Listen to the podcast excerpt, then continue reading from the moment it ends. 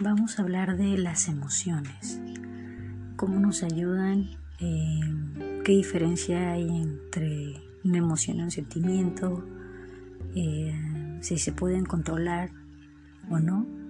Entonces vamos a empezar con la definición de la emoción, que es un conjunto de respuestas neuroquímicas y hormonales que nos predisponen a reaccionar de cierta manera ante un estímulo externo o interno. El estímulo externo podemos eh, decir que es la visión de algún animal y un estímulo interno sería la memoria o algún recuerdo de la infancia. Eh, las emociones son generadas por el sistema límbico del cerebro.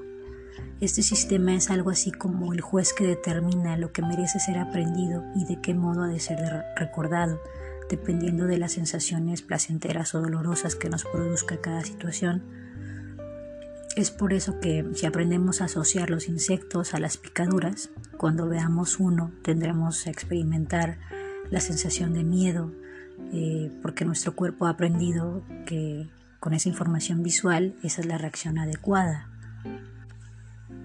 ¿Qué lo diferencia la emoción del sentimiento o cómo se relaciona? El sentimiento eh, se define como el estado afectivo del ánimo que es provocado por una emoción hacia una persona, animal, objeto o situación. Los sentimientos son bidireccionales, ya que hay algo que va desde los procesos mentales más básicos y primitivos hacia la conciencia, pero también hay algo que va desde la conciencia al modo en el que se le valora o experimenta la situación de forma holística y global. ¿A qué me refiero? Que el sentimiento es eh, va a depender del valor que nosotros eh, le demos a, las, a, la persona animal, eh, dependiendo nuestras creencias o, nuestras emociones. Mm, ¿Se pueden controlar? Sí, sí se puede controlar. a la capacidad de hacer esto se le llama inteligencia emocional y se define como la capacidad de controlar, percibir, asimilar, comprender y regular las propias emociones y las de los demás, promoviendo un crecimiento emocional e intelectual para poder discriminar y utilizar esta información para guiar nuestros pensamientos y acciones. O sea que la inteligencia emocional se distingue de otras formas de inteligencia porque esta implica específicamente el manejo de las emociones y el contenido emocional. Nos sirve ser inteligentes emocionalmente nos sirve para porque adquirimos un mejor conocimiento de nuestras propias emociones, identificamos las emociones de los demás, podemos desarrollar la habilidad de controlar las propias emociones, prevenimos los efectos prejudiciales de las emociones negativas, desarrollamos, desarrollamos la habilidad para generar emociones positivas, desarrollamos una mayor competencia emocional, desarrollamos la habilidad de automotivarnos, adoptamos una actitud positiva ante la vida, aprendemos a fluir, desarrollamos la capacidad de controlar el estrés, la ansiedad y los estados de ánimo, eh, tomamos conciencia de los factores que inducen al bienestar subjetivo, potenciamos la capacidad para ser feliz, tenemos mejora en eh, del rendimiento académico, mejora en la adaptación escolar, social, familiar. Ser inteligente emocional también ayuda a disminuir la ansiedad y el estrés. Em, gracias a un entrenamiento adecuado, eh, yo fui capaz de modificar estados de ánimo y también de mi, no mi entorno social, pero poder eh, tener otro panorama de, de, mi realidad, si se podría decir así.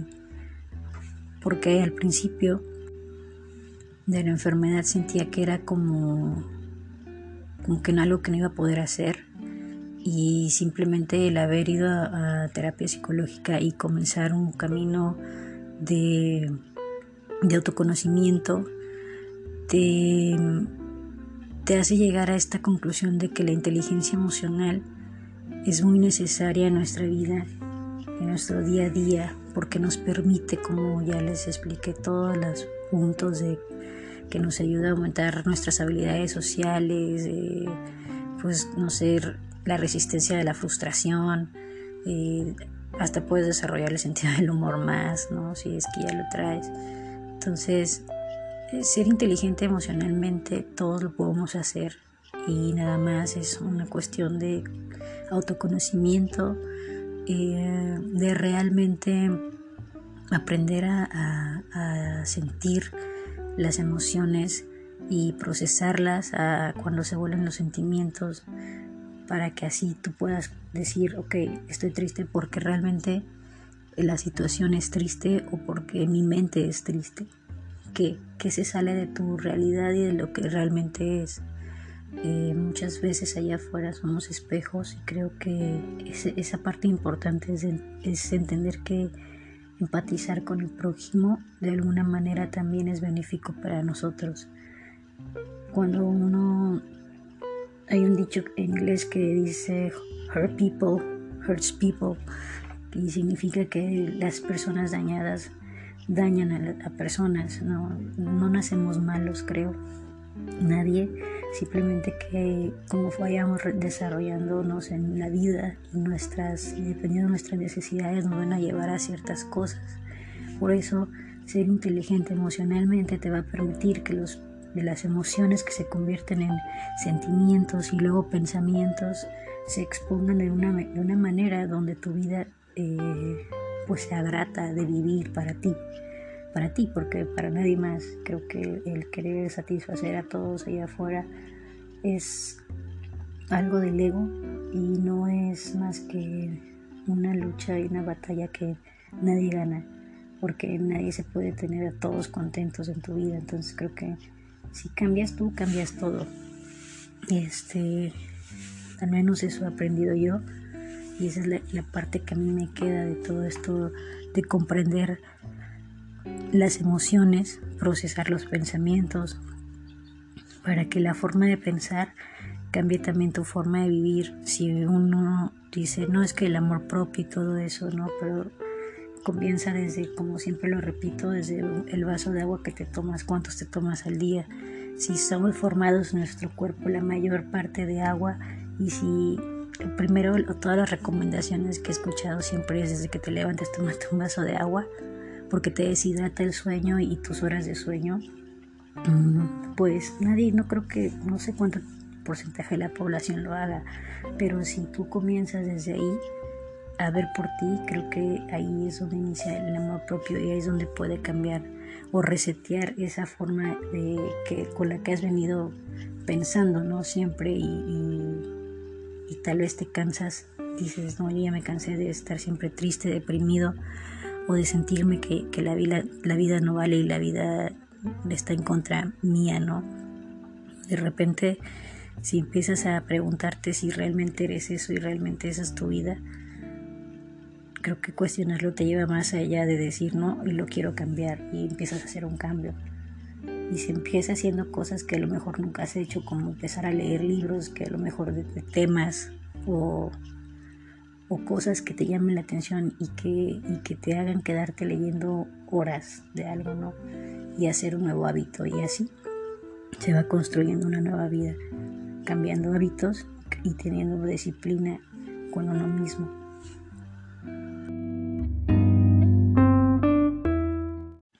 Bueno, ya por último les quiero leer esto que dice, cuando somos conscientes de nuestros sentimientos y tratamos de comprenderlos, somos capaces de entender las actitudes y comportamientos de los demás. Podremos empatizar con ellos y con sus circunstancias y ayudarles a gestionar sus propias emociones. Y de este modo se podrán prevenir futuros conflictos y posibles disputas. Si yo controlo mis emociones, podré enfrentarme eficazmente a los obstáculos que se me presenten, conseguiré automotivarme y motivar a los demás, seré más persistente y tenaz en el logro de mis objetivos, aumentaré mi tolerancia a la frustración cuando las cosas no salgan bien y evitaré que emociones como la ansiedad, la tristeza y la ira me bloqueen o incapaciten. Espero que mm, tengan un muy buen día y gracias por escuchar.